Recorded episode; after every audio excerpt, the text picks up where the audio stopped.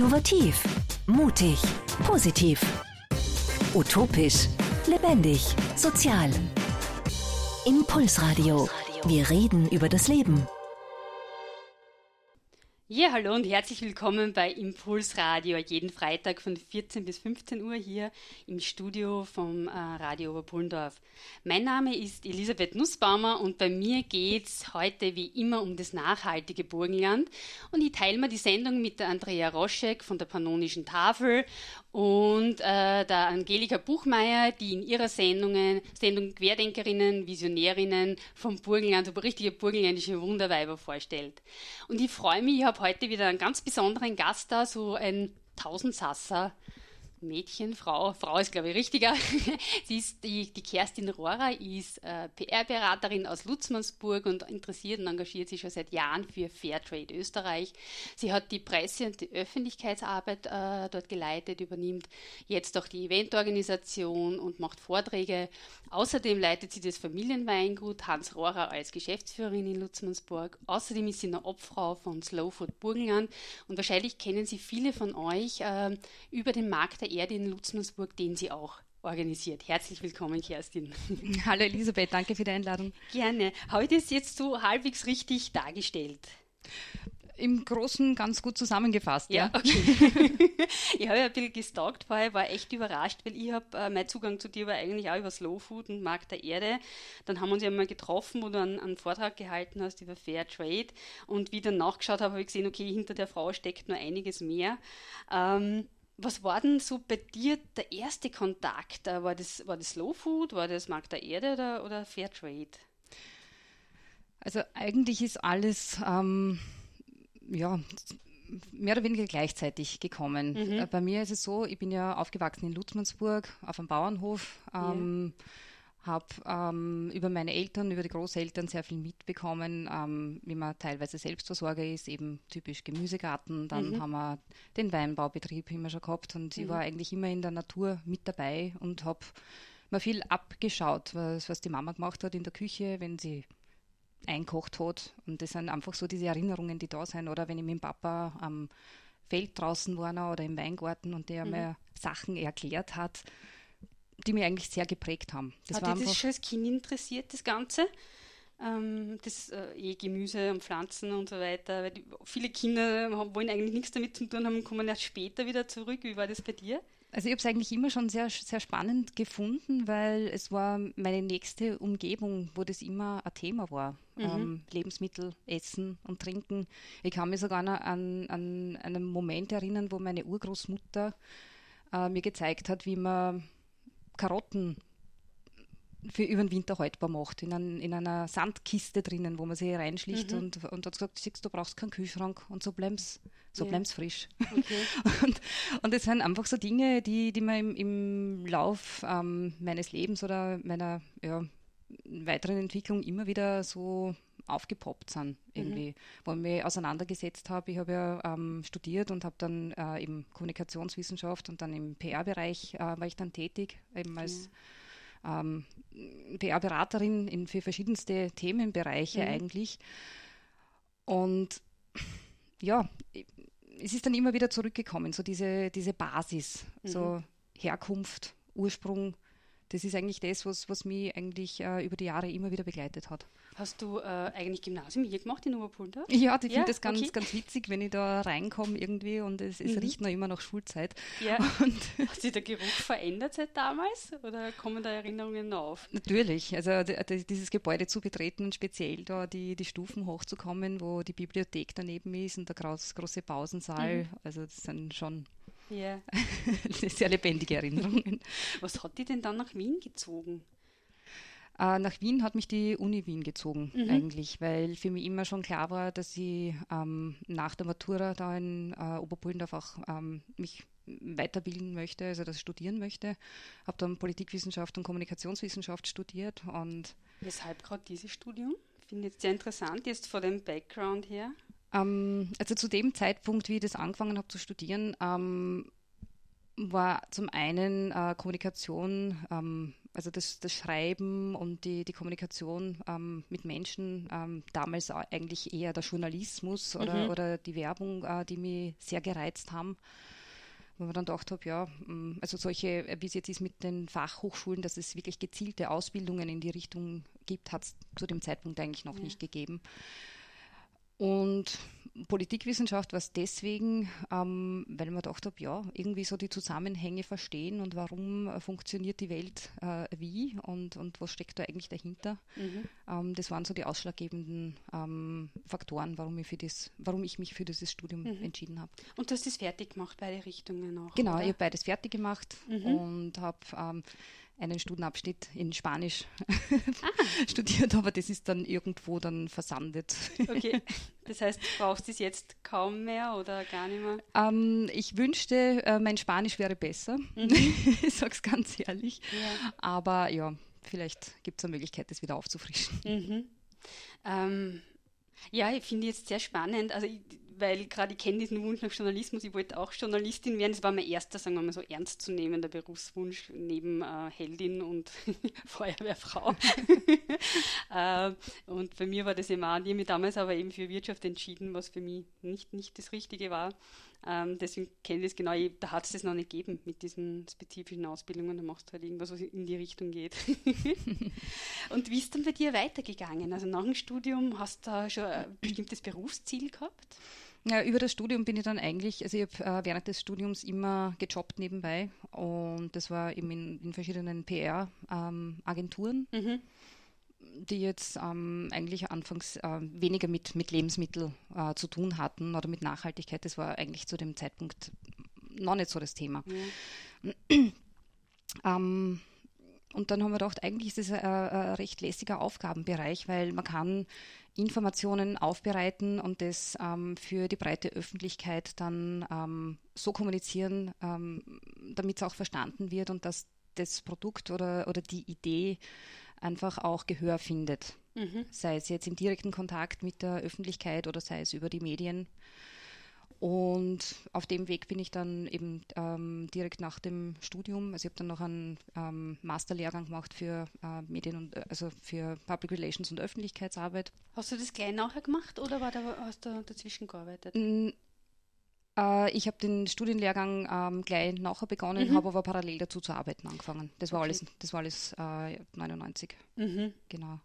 Ja, also um dich noch mehr zu spezialisieren heute. Genau, genau. Also das war mir einfach wichtig, da, da mehr in die Tiefe zu gehen. Mhm. Und ja, und durch meinen ersten richtigen Job bin ich dann auch äh, wieder von der anderen Seite in die Weinbranche eingetaucht. Das war eine Agentur, sich, äh, die sich sehr auf äh, die Kommunikation über Wein äh, fokussiert hatte.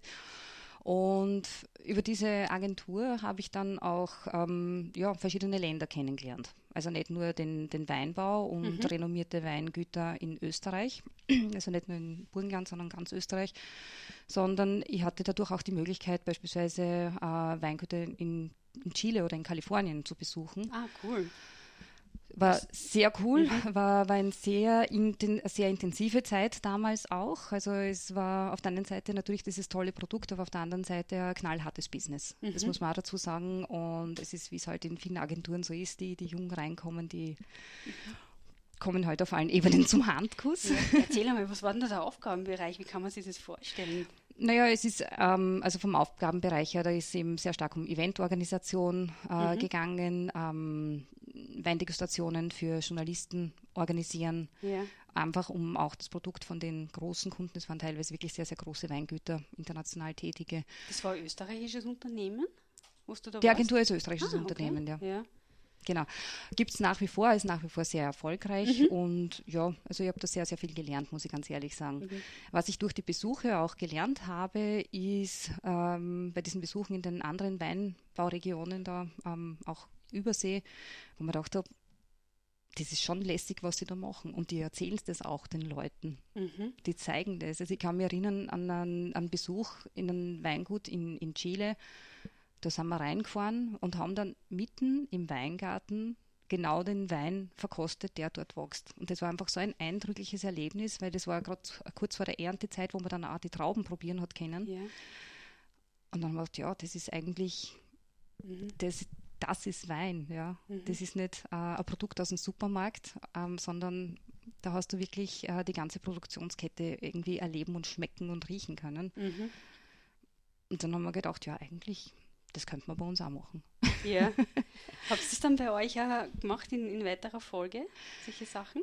Ähm, ich glaube, ihr bietet Picknick. Genau, also bei, bei, bei, uns im Weingarten, ähm, also bei uns im Weingarten im Weingut ist es an und für sich so, dass wir schon auch sehr schätzen, diesen direkten Kontakt zu den ähm, Menschen, die unsere Weine genießen, mhm. dass man darüber reden kann. Das ist einfach das, das Um und Auf, dass man weiß, wer sind die Menschen dahinter.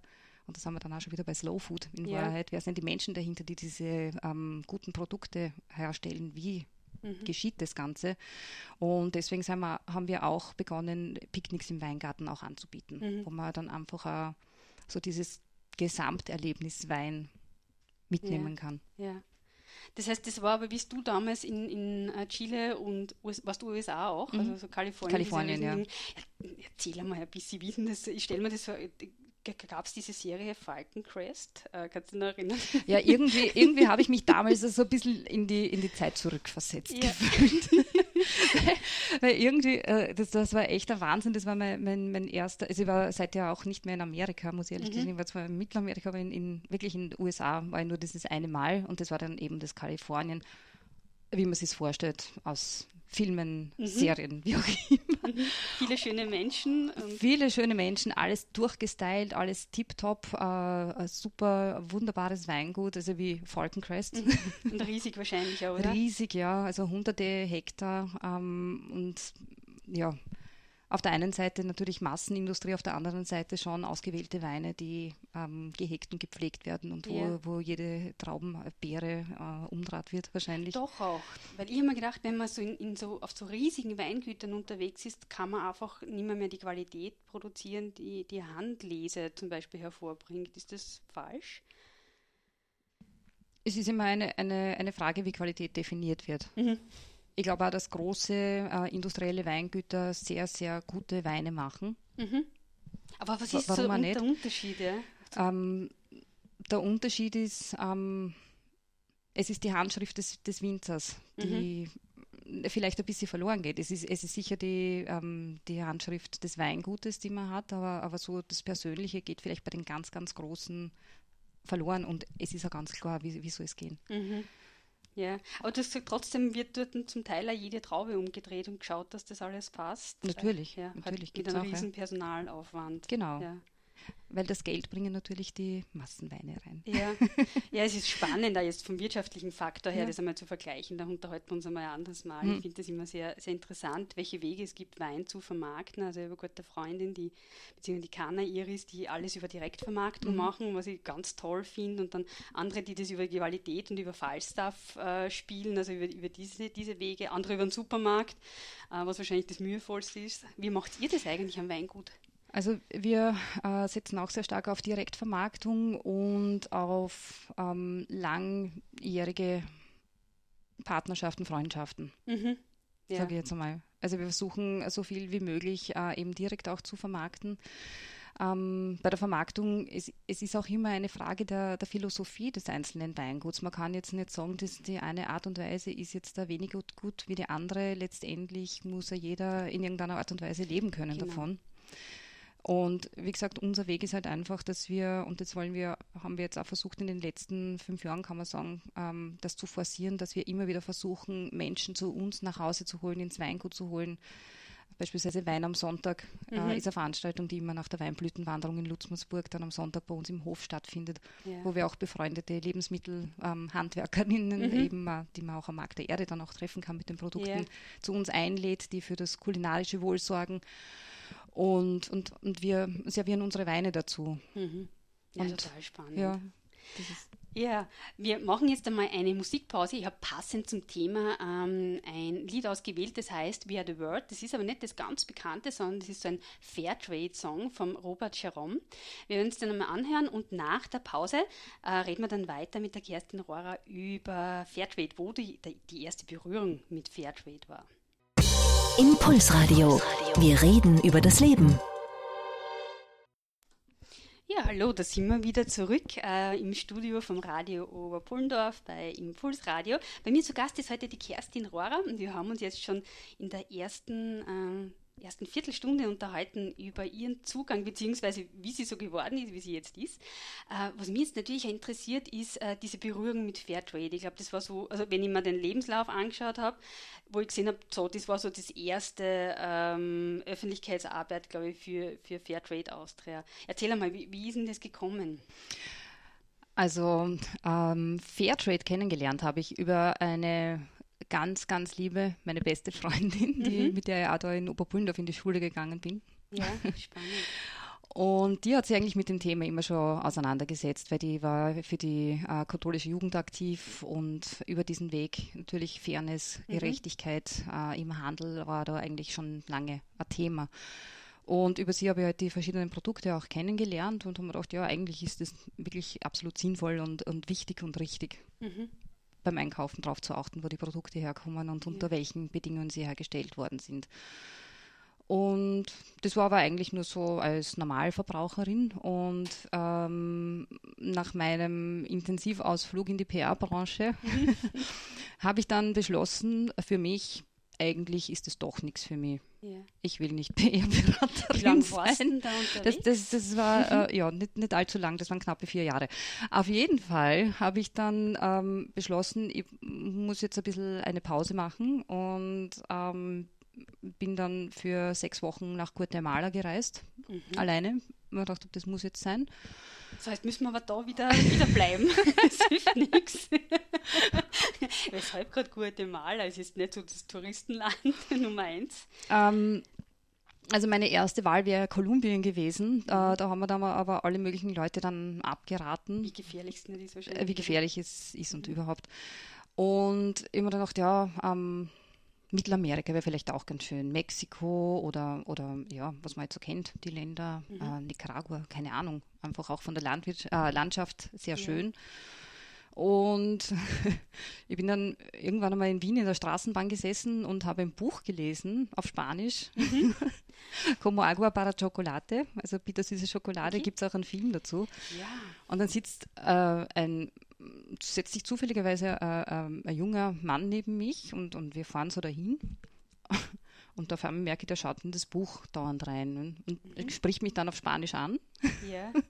und, und fragt mich, ja, äh, warum ich das lese und überhaupt und, und ob ich schon mal in, in Südamerika war. Da habe ich gesagt, na, aber ich plane jetzt gerade eine Reise, ich weiß noch nicht so recht, wohin fahren soll. Mhm. Und ich gesagt, na, fahr doch nach Guatemala, das ist super. Okay, das ist wieder so ein Zufall, der kein Zufall war, oder? Wahrscheinlich, ja. Mhm. Und dann hast du es gemacht. Und ich gedacht, okay, fahren wir nach Guatemala. Ja. Was hast du gemacht? äh, ich habe dort einerseits äh, versucht, mein Spanisch wieder zu verbessern, habe dort einen Sprachkurs gemacht und äh, war dann alleine unterwegs im Land. Mhm. Also ich habe mir das wirklich das Land angeschaut, bin dann auch nach Honduras und an die Grenze äh, zu ähm, Belize. Und habe dort auch sehr, sehr viele Menschen getroffen unterwegs, also die ähnlich unterwegs waren auf der Suche wie ich. Mhm. und hatte auch die Möglichkeit, ähm, die Menschen vor Ort kennenzulernen, wie die leben, wie die arbeiten, auch ähm, Kaffeebauern mhm. und so weiter. Und da haben wir gedacht, eigentlich ist das ja ähm, auch nicht viel anders wie bei uns, wenn man ein Bauer ist, nur die Rahmenbedingungen, die die vor Ort haben, die sind halt schon anders als bei uns. Das muss man ganz ehrlich sagen. Mhm. Und da ist es nur umso wichtiger, dass man, wenn man schon diese Lebensmittel oder Genussmittel wie, wie Kaffee, Schokolade und so weiter haben möchte, dann ist es echt irrsinnig wichtig, dass die Leute für das, was sie arbeiten, auch einen fairen Preis mhm. bekommen. Und was sind das so die Rahmenbedingungen? Weil das haben wir eh beim Fairtrade-Thema, oder? Das, das ist ja das Gleiche im Prinzip, wofür Fairtrade naja, es, ist, es sind einfach so, so Dinge wie ein, ein funktionierendes Sozialsystem, so gern wir Österreicherinnen und Österreicher jammern, aber wir haben eigentlich, wir leben in einem, in einem grundsätzlich in einem guten Land. Mhm. Man kann sich über die aktuellen politischen ähm, ja, Entwicklungen, ja, das, über das diskutieren wir heute nicht. Ja. Aber, aber grundsätzlich ähm, hat ja jeder die Möglichkeit, innerhalb von äh, kürzester Zeit, wenn es sein muss, beim Arzt zu sein. Mhm oder eine entsprechende Behandlung zu bekommen. Mhm. Und es, es, gibt Länder, egal ob das jetzt in Mittelamerika ist oder in Asien, wo das nicht der Fall ist. Ganz einfach. Mhm. Wo die, oder wo die Infrastruktur nicht gegeben ist, wo es noch nicht überall einen Strom gibt oder Fließwasser und so weiter. Ja.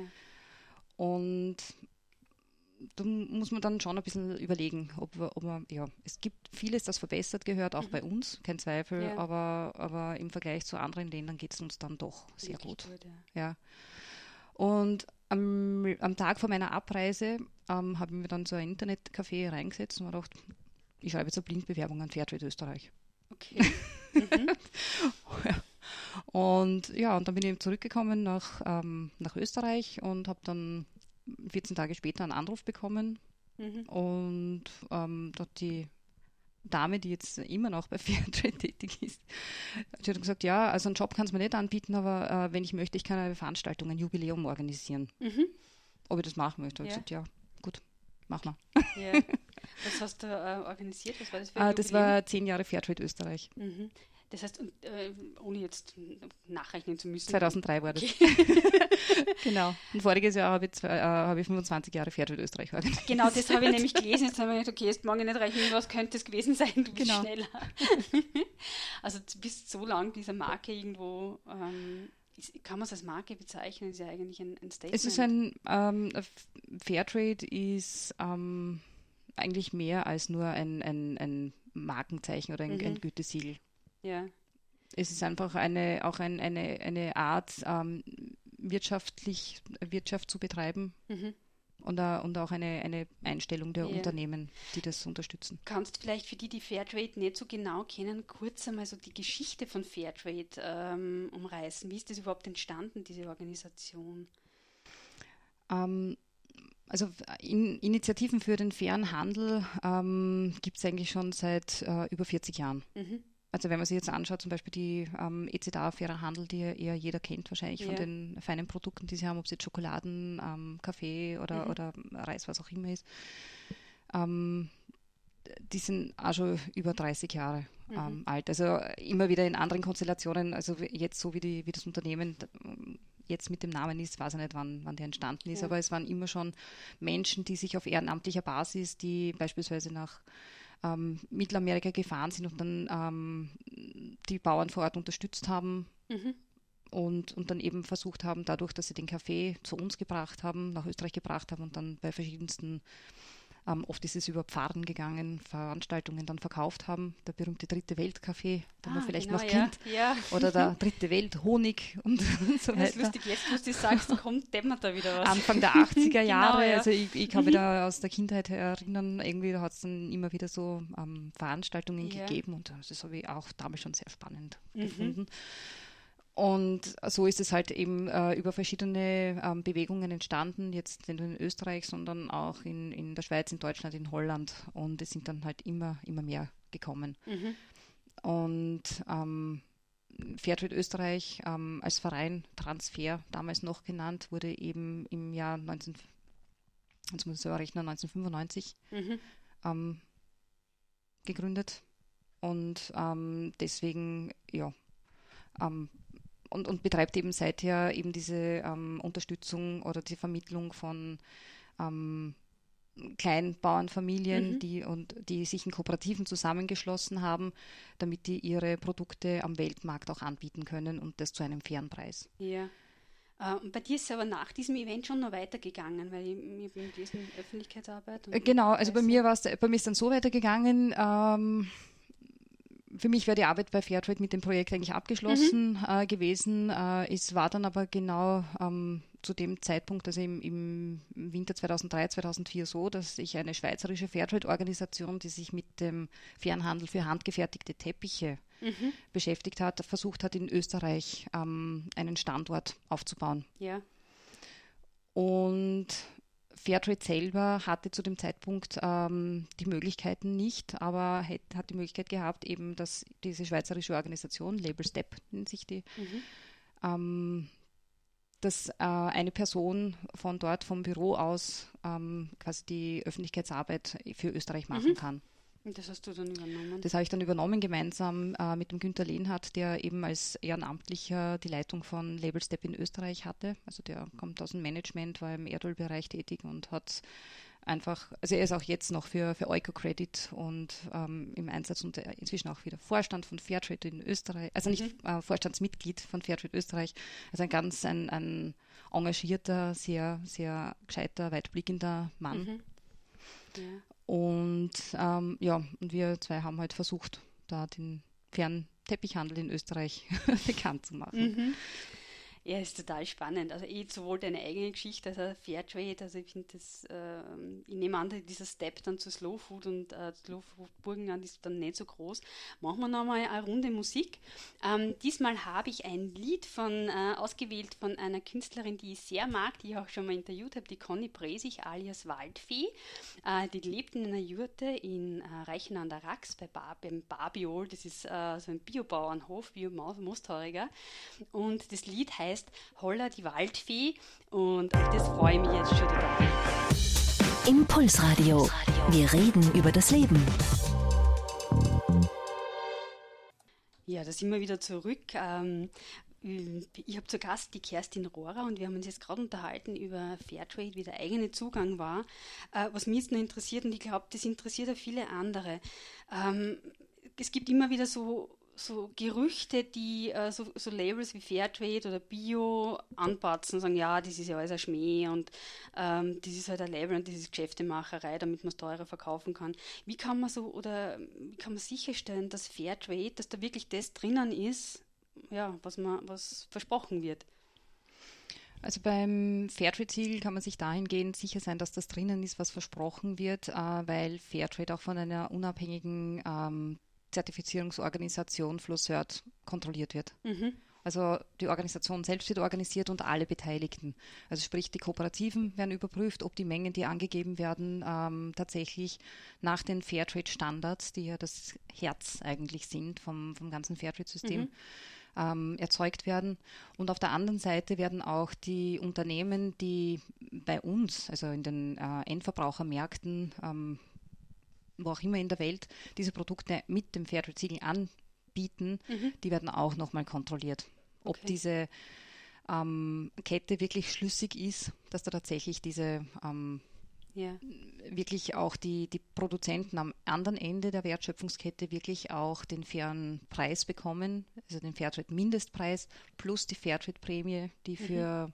Soziales, ähm, Umwelt oder Bildung verwendet werden kann. Das können die ähm, Menschen vor Ort natürlich selber entscheiden, weil die am besten wissen, wo sie die Bedürfnisse haben. Genau, ich kann mich erinnern, den Vortrag, kannst du mal diese Prämie, die finde ich nämlich spannend, erklären, wie, wie kommen die, ähm, die Kleinbauern oder, also die, die wie, wie, nennt man das? Die? Es sind Kleinbauernkooperativen. Mhm. Kooperativen, es gibt genau. aber auch, ähm, je nach ähm, Produkt, also äh, Blumen werden auf Blumenfarmen mhm. Ähm, kultiviert. Yeah. Da gibt es dann eben die Vorgaben für ähm, Plantagenarbeiterinnen und Arbeiter, wo eben äh, der arbeitsrechtliche ähm, Kontext auch sehr, sehr genau festgeschrieben und überprüft wird. Mhm.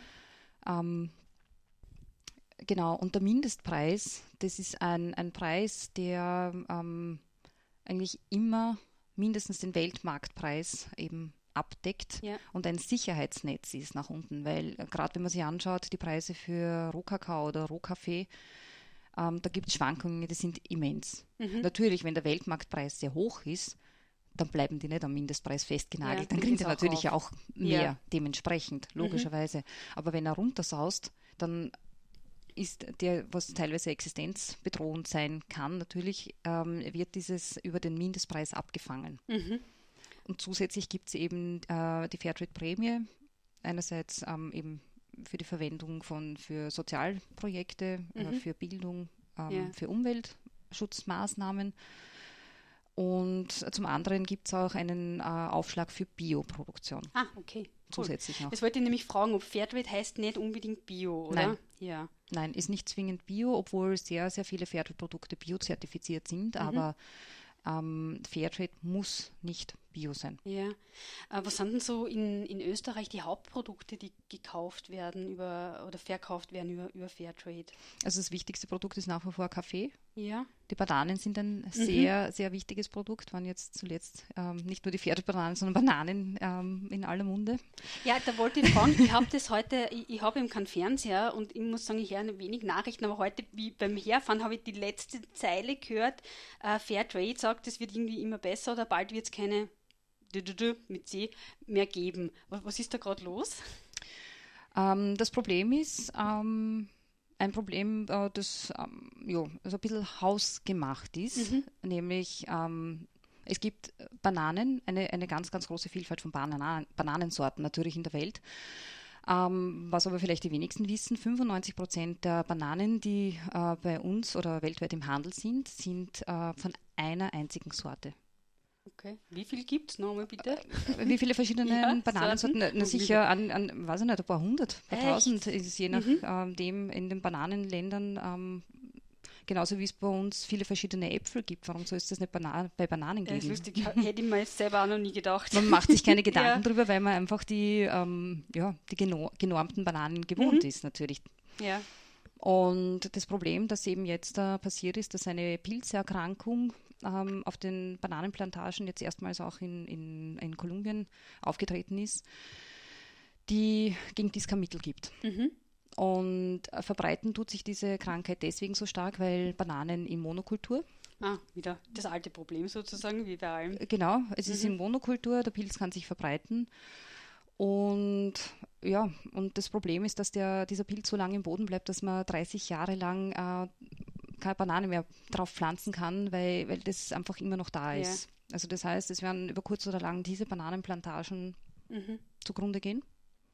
Ja. Also die Wurzeln vertrocknen, die Pflanze wird kaputt und man muss dann halt ähm, was anderes dort anbauen. Mhm. Aber sicher nicht mehr die Banane dieser Sorte und die Sorte wird wahrscheinlich verschwinden. Das Ganze hat es vor 50 Jahren, glaube ich, auch schon mal gegeben mit einer anderen Sorte, die eben so die eierlegende Wollmilchsau-Banane war. Mhm. Äh, super im Geschmack, hoch im Ertrag. Mhm. Tolle Form zum Einpacken. Ja. ja. Woran man nicht alles denken muss. Ja, aber, aber das ist natürlich ein, ein, Drama, ein Desaster, aber es heißt nicht, dass äh, nie mehr wieder Bananen mhm. geben wird. Aber das ist die Chance jetzt für so Kleinbetriebe, oder? Ja, es ist sicherlich eine, eine, eine Chance, ähm, einfach auch alte, autochtone Bananensorten, die ähm, von Haus aus äh, widerstandsfähiger sind gegen mhm. äh, solche Einflüsse oder ja, dass die halt verstärkt dann mhm. auch auf den Markt kommen werden. Man kennt es eh schon, es gibt, es gibt Mini-Bananen. Ähm, yeah. Und das sind vielleicht dann auch Sorten, die geschmacklich vielleicht sogar besser sind wie das, was wir jetzt mhm. kennen. Aber was sich sicher ändern wird, die konventionelle billigste Banane, wo ein Kilo unter einen Euro kostet. Wahnsinn, oder? Ja. Die wird verschwinden. Mhm. Naja, auch nicht schlecht. Ja, es ist halt dann wieder wiederum der, der Endverbraucher, die Endverbraucherin gefordert, sich Gedanken zu machen, warum das jetzt da passiert ist und ob wirklich Lebensmittel unter dem Produktionspreis in den mhm. Handel kommen müssen. Ja, aber ich sehe das eigentlich positiv, diese Entwicklung, weil man einfach gezwungen ist, ist danach zu denken, es ist ja eh bei, beim Bereich Slow Food, Markt der Erde, Bio und nichts anderes. Ja. Was will man in sie reinfuttern? Was, was stopft man seinen Kindern rein? Ich muss das jetzt wirklich so brutal sagen, wo ich mir jedes Mal im Supermarkt Gedanken mache und denke, das, das kann es doch nicht sein. Für einen Hund kaufen wir zum Teil das Biofutter und, und keine Ahnung und, und wir selber hauen uns irgendwas rein, Hauptsache es ist billig. Ähm, also das finde ich schon ganz gut, dass man da die Rechnung bezahlt, bevor es zu spät ist, weil es gibt ja, genau. gibt ja Alternativen. Und das ist eben genau der Punkt und da, da ist eben wirklich auch die Verbindung dann auch zu, zu Slow Food dann wieder genau. da. Wir sollten jetzt da kommen, weil ich, wir brauchen zwei Stunden Minimum. ja. Genau, Verbindung zu Slow Food. Erzähl, wie es dazu kommen. Ja, also das ist nämlich genau der Punkt. Also Slow Food ist ja auch eine, eine Bewegung, die daraus entstanden ist ähm, dass sich Leute auf einmal Gedanken gemacht haben, dass die äh, Speisen, die es bei der, bei der Oma gegeben hat, nicht mehr so schmecken, ähm, wie sie immer geschmeckt haben. Mhm. Und das lag unter anderem daran, dass verschiedenste Paradeisersorten, Paprikasorten verschwunden sind. Ja. Äh, einfach geschmacklose ähm, Massen ähm, Lebensmittel heute in den Supermärkten gelandet sind. Mhm. Und das hat natürlich eine Auswirkung auf das, wie das Essen dann im Endeffekt schmeckt. Wenn ich ein gutes, vollreife, eine gute, vollreife Paradeis habe, ähm, mit der ich eine traumhafte Sauce, ein Lecce oder was ich immer mache jetzt im mhm. Sommer. Ähm, das ist einfach sowas von einem Mehrwert, der mir als Mensch einfach gut tut, mhm. als wenn ich irgendein geschmackloses Massenfutter ähm, in mich reinschmeiße. Ja. Naja, klar, dann ist man, ja, dann ist zum Sattwerden. Aber Essen ist einfach mehr als nur mhm. den Hunger zu stillen. Ja. Gerade hier in Österreich. ja, und wie, wie ist die Slow Food Bewegung zu dir gekommen? Ähm, also ich war eben vor vielen Jahren einmal beim äh, Slow Food Salone del Gusto in Turin. Ah, stimmt es, dass das, das ist, aus Italien kommt? Das kommt aus Italien, ja, genau, mhm. also aus Turin. Ja. Und ähm, ja, also die Bewegung ist dann endgültig so ins Rollen gekommen, ähm, wie, also der Carlo Petrini ist ja der Gründer von, von Slow Food Und es ist in den letzten äh, 30 Jahren einfach sehr, sehr groß geworden. Ähm, mhm. Es hat im Kleinen angefangen, eben so diese Kritik, äh, unsere Lebensmittel schmecken noch nichts mehr oder es ja. geht so viel Vielfalt verloren und so viel kulinarisch-kulturelles ähm, mhm. Vermächtnis der Regionen. Ja. Und natürlich auch in weiterer Folge, dass die Bauern auch in diesen Regionen unter Zugzwang gekommen sind, einfach, dass nur mehr Einheitssorten angebaut werden und ja, dass man mhm. gar nicht mehr selber als Bauer agiert, sondern einfach nur das sagt, was uns irgend, an irgendjemand vorschreibt.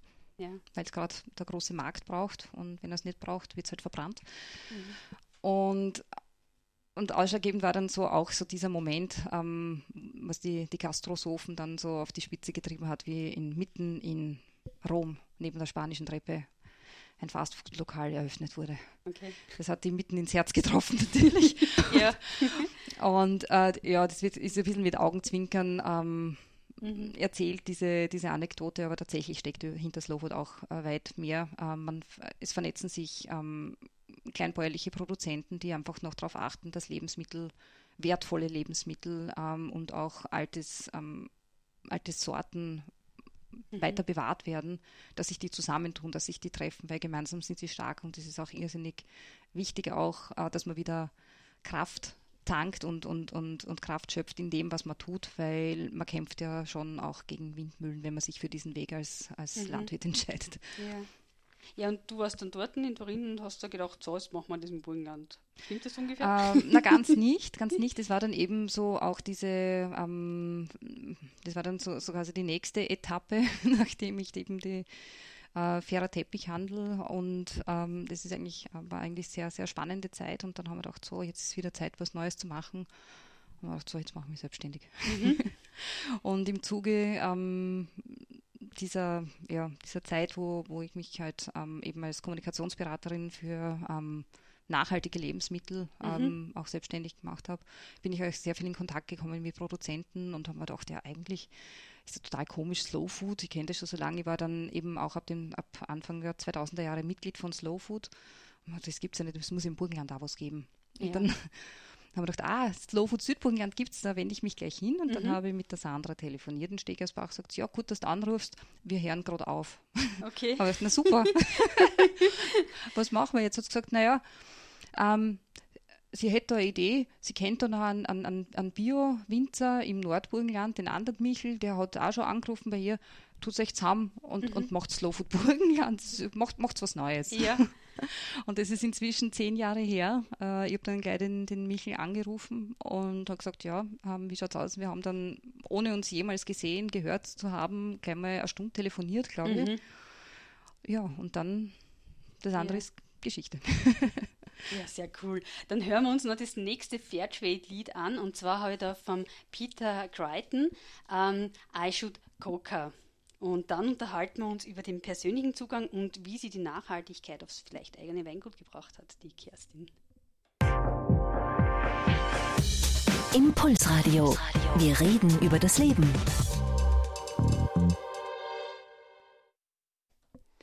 Ja, hallo, da sind wir wieder und in der, im letzten Teil von unserer Sendung, bei mir ist die Kerstin Rohrer und wir haben jetzt über die große weite Welt gesprochen. Äh, zuerst über Fairtrade, dann über fairen Handel mit Teppichen, alles sehr international. Jetzt sind wir schon langsam in die Region gekommen, in Slow Food Burgenland und jetzt gehen wir, werden wir noch mehr regional und gehen in den Bezirk äh, zu Markt der Erde und zum eigenen Weingut. Wie ist dann aus diesem Slow Food Burgenland, wie ist denn da der, der Markt der Erde herausgewachsen? Hat es da überhaupt einen Zusammenhang gegeben? Absolut. Also die äh, Märkte der Erde sind ein Projekt von Slow Food International und es gibt ja aktuell an die 70 äh, Slow Food Earth Markets, die wirklich nach den Kriterien äh, von Slow Food International geführt werden. Mhm. Also sprich, dass die äh, Produzenten selber persönlich vor Ort sind, dass die ihre Lebensmittel in einem Umkreis von 40 Kilometer zum Marktstandort äh, erzeugen ähm, dass nach traditionellen Methoden diese Produkte hergestellt werden und äh, natürlich, dass da äh, nichts drinnen ist, ähm, was in einem Slow-Food-Produkt nichts verloren hat. Ja. Jetzt muss ich trotzdem nochmal nachfragen, hat Slow Food einen Zusammenhang mit Bio? Auch nicht zwingenderweise. Äh, mhm. Äh, Slow Food äh, im Sinne der Bewahrung von Vielfalt und im Sinne der Bewahrung ähm, von Naturressourcen und Umwelt ist Bio natürlich äh, ein ganz, ganz zentrales, wichtiges Thema. Aber jetzt nicht zwingenderweise die Zertifizierung, mhm. nämlich dahingehend, weil eben Slow Food auch international tätig ist. Und es sind sehr, sehr viele Kleinstproduzentinnen, Produzenten oder Bauern, die einfach irgendwo eine ganz tolle Arbeit leisten für die Bewahrung dieser Vielfalt in ihrer Region, die aber Galaxien davon entfernt sind, mhm. über eine Biozertifizierungsstelle irgendwie ähm, gefunden werden zu arbeiten, einfach weil, weil das in, in so einem minimal Kleinstbereich ja. ist. Außerdem kostet ja was die Zertifizierung. Also, ja, ja, also wie gesagt, also mhm. im, im, im Zweifelsfall äh, ist es natürlich super, wenn mhm. es ein, ein, ein kleiner Betrieb ist, der auch noch biozertifiziert ist, ja. weil man dann einfach auch nach außen hin doppelt mhm. die Sicherheit hat, sage ich jetzt einmal. Aber äh, Slow Food ist eben kein, kein Gütesiegel in dem Sinn, sondern das ist eine, eine Vereinigung, ein Netzwerk, das äh, kleine Produzentinnen und Produzenten stärken soll in dem, was sie tun, mhm. dass sie eine Möglichkeit haben von dem, ähm, was sie am Feld äh, in der Küche erarbeiten, dass sie davon leben können und dass eben die Menschen in der Region eine Möglichkeit haben, zu diesen tollen Produkten zu kommen. Ja. Und ich glaube, Lutzmannsburg gibt es jetzt seit einem Jahr, über ein Jahr, oder? Habt genau, also wir, äh, der Markt der Erde in Lutzmannsburg wurde im äh, März 2018 gegründet. Es gibt schon einen weiteren Slow Food Earth Market im Burgenland, das ist der Markt der Erde in Pandorf. Den gibt es schon länger, oder? Der feiert nächstes Jahr bereits ein zehntes Jubiläum. Oh, okay. und, und dieser Markt der Erde in Pandorf ist äh, auch eine wirkliche Erfolgsgeschichte. Und was das Schöne an diesen Märkten der Erde ist, und das merkt man jetzt auch in der, inzwischen auch schon am Markt der Erde in Lutzensburg, das ist diese Gemeinschaft unter den ähm, Produzentinnen, unter den Ausstellern, die dort ihre Produkte anbieten. Weil das, man freut sich, wenn man sich wieder sieht. Mhm. In Luxemburg zwar nur einmal im Monat, aber ja. das ja, passt, glaube ich, für den Moment so, dass mhm. es nur einmal im Monat stattfindet, immer der zweite Samstag im Monat. Das heißt, das für, für, für dieses Monat ist, glaube ich, schon vorbei? Genau. Ja, genau. Nächstes der nächste Monat, am, 13. am 14. September. 14. September, 14. September genau. genau. Mhm. Und es ist einfach dieser Austausch. Ähm, man profitiert unter Anführungszeichen vom Know-how der anderen, man spricht miteinander, man macht vielleicht gemeinsame Aktivitäten oder man unterstützt sich beim Ausliefern oder wie auch immer. Und das ist ja. einfach irrsinnig schön. Mhm. Und äh, wie viel Aus Aussteller ist der falsche Name, wie viele Verkäufer, Anbieter habt ihr momentan so? Ähm, es sind durchschnittlich, also so fixer Bestand sind ähm, zwölf, die mhm. wirklich fix immer da sind. Und wir haben aber auch schon bis zu 25 verschiedene äh, Aussteller gehabt. Ja. Also das sind einerseits Lebensmittel, aber wir haben auch äh, regionales Kunsthandwerk zum Teil. Ja, und ich glaube Kosmetik, oder? Die Kosmetik, genau. Also, ähm, also es sind eh sehr viele, die ich auf der nachhaltigen Burgenland-Seite habe mhm. und ähm, mich gefreut habe, dass ich dort fast alle wieder getroffen habe. Ich glaube, Pölzer ist auch immer wieder, wieder Martin dort. Pölzer, ja. Genau, mit dem Gemüse. Genau, weil wir im Mittelburgenland äh, leider ähm, ja. nicht so viel Gemüse haben. Ja, Aufruf an alle Gemüsebauern. Äh, ich war jetzt wieder im grünen Kistel in Kobersdorf und die hat sich auch total schwer dann äh, Gemüse in, aus dem Mittelburgenland zu bekommen, äh, geschweige denn Bio. Also Liebe Landwirte, macht euch dran, da wäre ein Markt offen. ich muss aber auch dazu sagen, also das ist jetzt ähm, schon eher Südburgenland, also mhm. also da haben wir äh, den, die Familie Jugovic, ähm, ja. den Kürbismeister. Ah ja, genau. Mhm.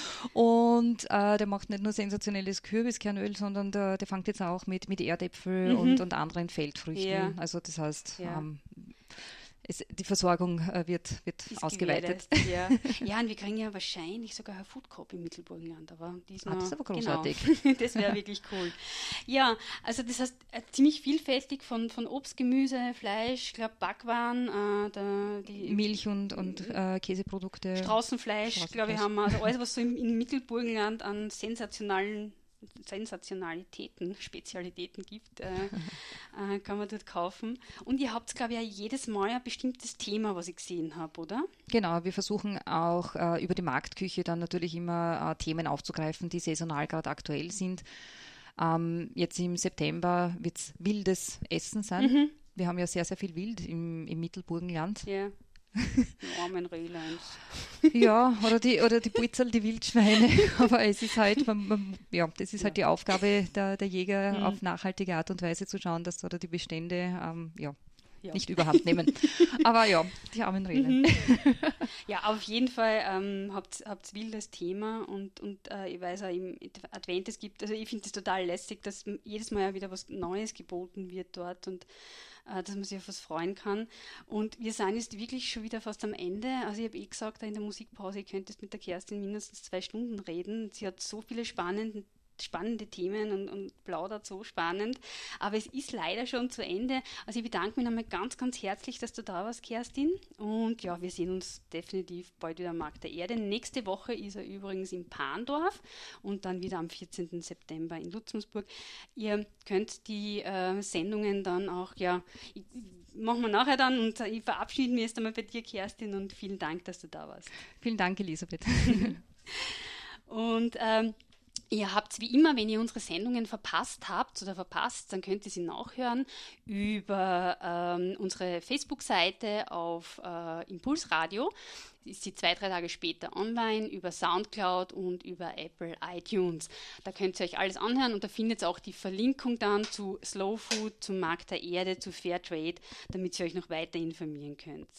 Ja, und nächste Woche haben wir auch spannende Gäste. Ich habe das sehr lustig gefunden, äh, dass die Kerstin auch so einen Spanisch-Bezug hat. Da kommen nämlich der Ismail und die Natalia aus Barcelona in die Show von der Andrea Roschek. Und das Lustige ist, die kommen wirklich direkt vom Flughafen Flughafen dann ins Studio Radio Oberpullendorf extra natürlich für euch eingeflogen. Und jetzt geht's weiter mit drei Stunden Weekend mit Laszlo und ich freue mich schon drauf, wünsche ich ein wunder, wunderschönes Wochenende. Tschüss und bis bald. Impulsradio. Wir reden über das Leben.